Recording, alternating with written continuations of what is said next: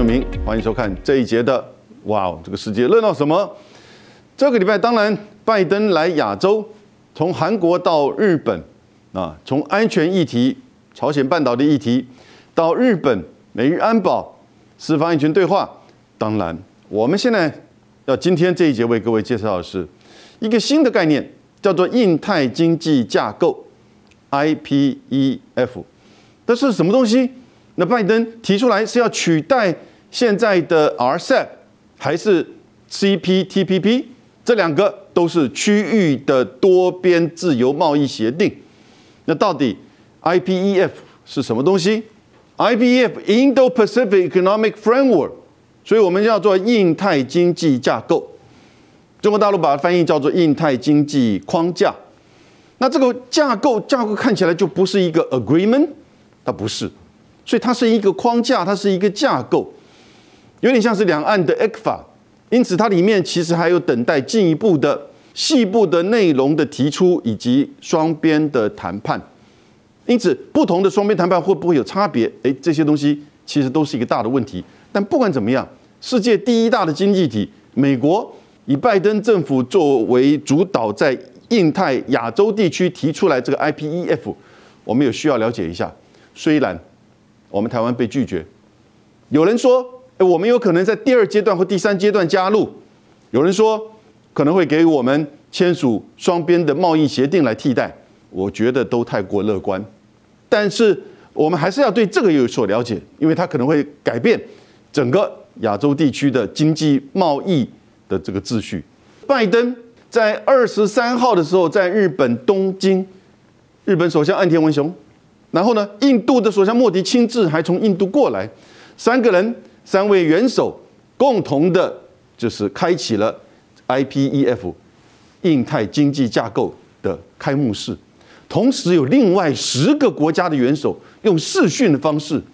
共同的参与。这个是我们看到的这个比较，这是媒体提出来，我们也把它呈现出来。但是哦，我们等下为各位分析，各位就了解它跟这两个自由贸易协定。真的不一样。可是，如果从这样子的一个重叠性而言的话，你看，其实 IPEF 印太经济架构十三个成员国，目前总共有二十五亿人口啊。但是这样子放起来，这只是一个这种计算的方式。那但是 RCEP，RCEP 就是十五个成员国，以东协十国加上澳洲、韩国、日本、中国大陆以及纽西兰，那它之间的这个差别。什么叫做 IPEF？那大家就了解，它其实不是多边的贸易协定，它也不是用来要取代 RCEP 或者是 CPTPP。它最主要的目的是什么？它其实是美国拜登政府哈，为了补足美国在整个印太地区提出来许多的安全的这个战略，但是却缺乏了一个经济的支柱，而任何的安全战略。如果没有经济支柱的诱因，也就是我们叫做公共财，那其实这些周边的国家的配合程度跟意愿就会差很多。那同时呢，你要在这里也确保你自己美国在这里的经济贸易跟科技的利益。那你自己如果不参加 RCEP 以及 CPTPP，那那个是在二零一七年川普上任之后呢，马上就退出的。原来的奥巴马政府设计的 TPP 用意就是要跟这个 RCEP 打对台，也不是说在比较谁比较好，也不是说相互排斥，而是说其实，在不管是美国还是中国大陆，都想透过这个不同的平台哈，来去吸引更多的区域的贸易投资哦，以及科技创新。但是美国既然退出了，可是，在川普到这个拜登这两位总统。现在都了解到，你在美国要提出任何一个要说跟别的国家，不管是双边还多边，要签一个 FTA 自由贸易协定，意思就是要降关税，让更多外国的商品进入到本国。其实美国一直都是如此，所以它在美国你才可以享受到比较便宜的外国制的商品，而美国现在在工业制造上也大概都移转到其他国家，因为他们的这个土地、人这个人力的成本过高。但是呢，当然这就造成很多可能有些人的工作就失去，那不见得是每个人都可以到华尔街上班嘛，对不对？不见得每个人都是当律师嘛。因此的的确确在川普选举的时候就觉得，主要是以白人为基础的制造业的这些过去的这些工人们失去工作，那都是中国害的，因为是中国，因为是亚洲抢走我们的工作，其实都是美国、日本，包含我们台湾，转而投资到这边，为了降低这个生产的成本。那生产成本降低，那当然这个产品也比较具有竞争力，价格便宜，然后呢卖到美国去。但事实上，卖到美国去的东西很多都是日本或美国制造的。iPhone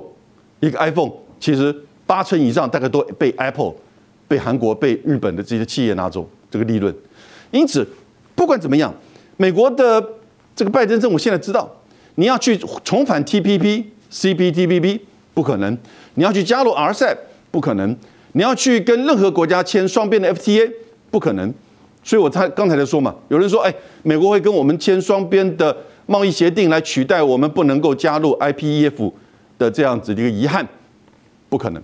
那 IPEF 所以提出来了，也就是说你要去作为一个安全政策的经济的支柱，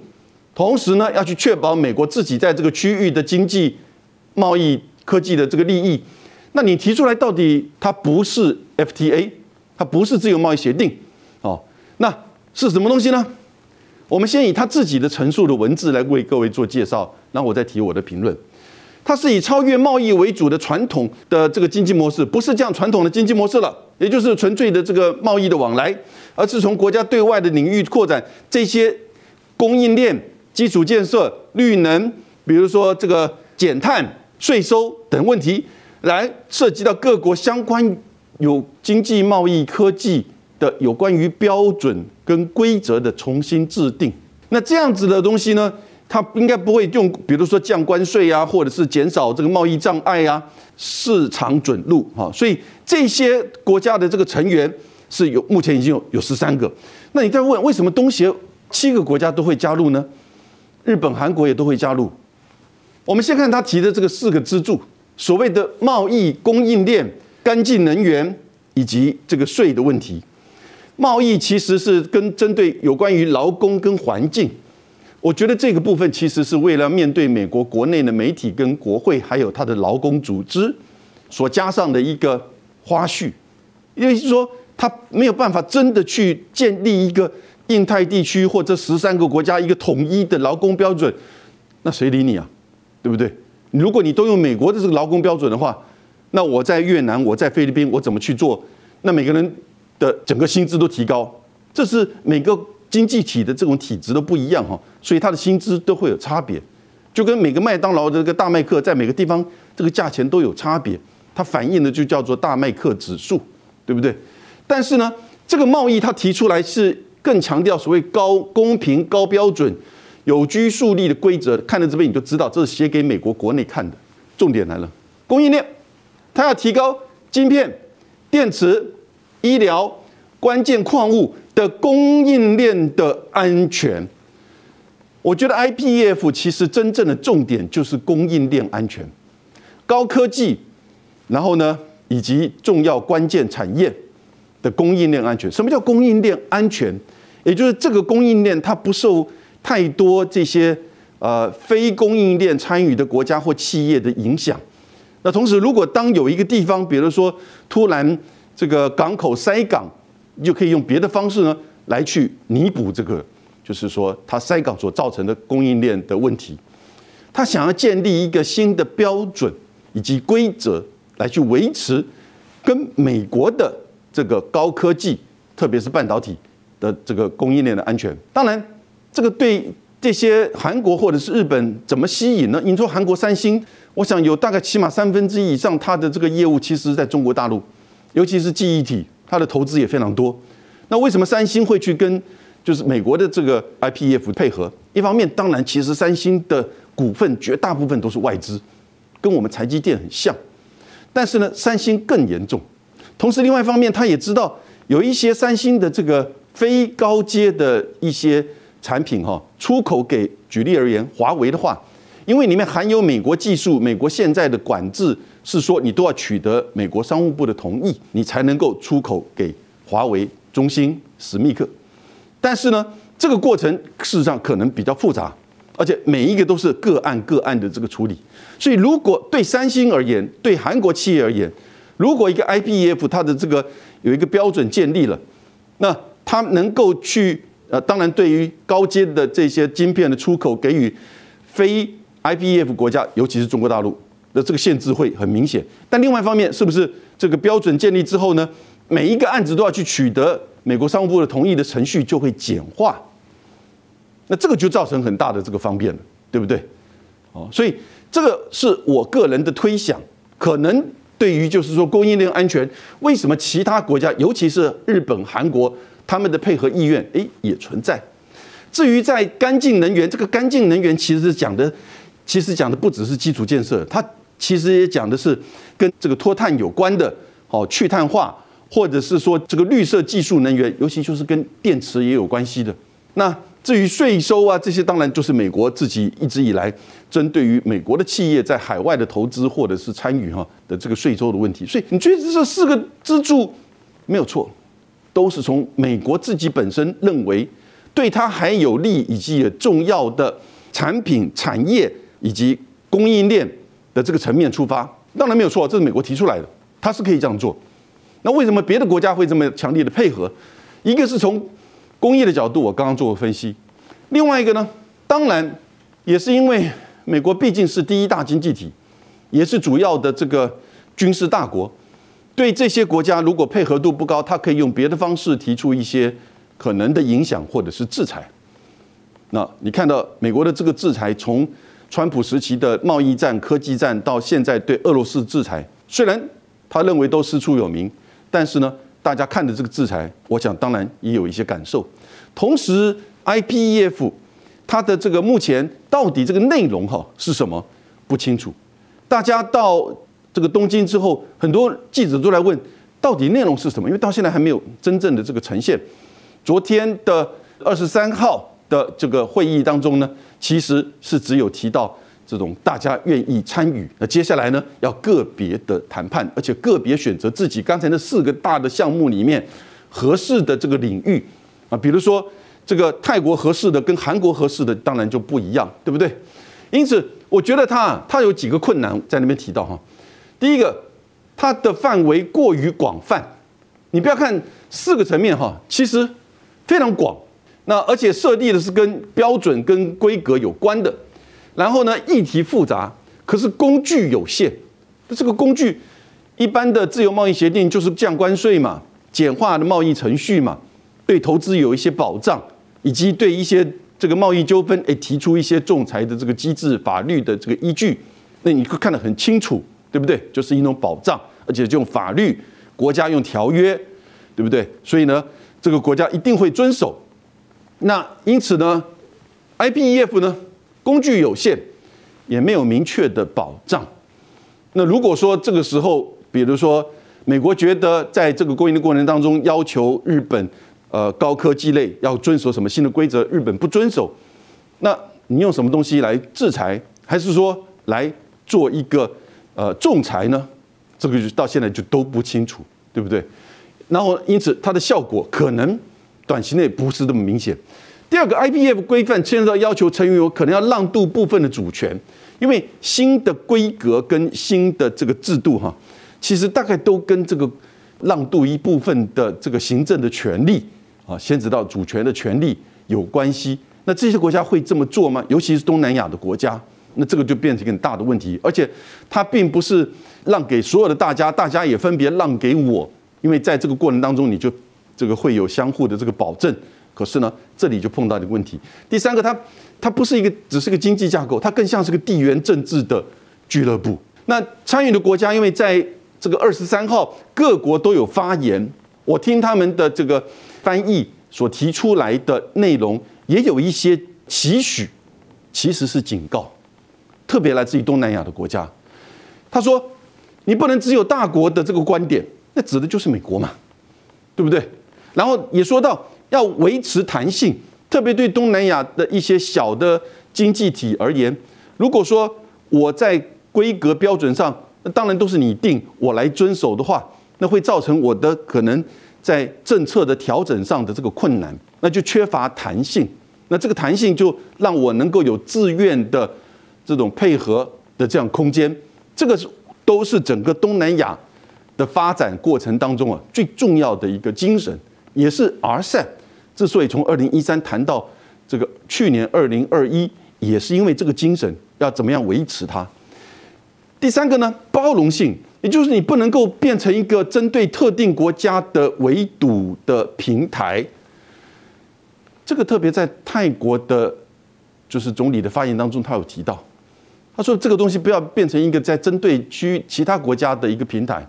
也不要变成就是妨碍我参加其他合作机制的一个，就是说这个问题。因此都有一些不同的这个观点跟警示，所以你就显现出，其实在目前为止，它的内容还不是很明确。虽然有这么多的这个国家参加，不过你看到这么多国家参加，其实也的的确确是显现出美国的在这个地方印太地区的重要性跟它影响力还是存在，是没错。可是呢，我觉得我个人觉得它短期是比较难以见效，因为整个全球的产业分工、亚洲的供应链其实已经很。慢慢都成熟了，尤其是在中国大陆为主的制造消费形成的这种供应链跟群聚的这个效应，那它跟东南亚国家、跟日韩之间，甚至跟我们两岸之间的这样一个供应链关系哈，如果你有一个强加的新的规则或者是标准，你会造成这整个这个就是混乱。那印太地区各国也不愿意让渡这个相关的主权，也不愿意经济这个选边站。因为越到后面会不会变成，就是说你在这个，比如说科技议题上，你选边站，那这个是可能很多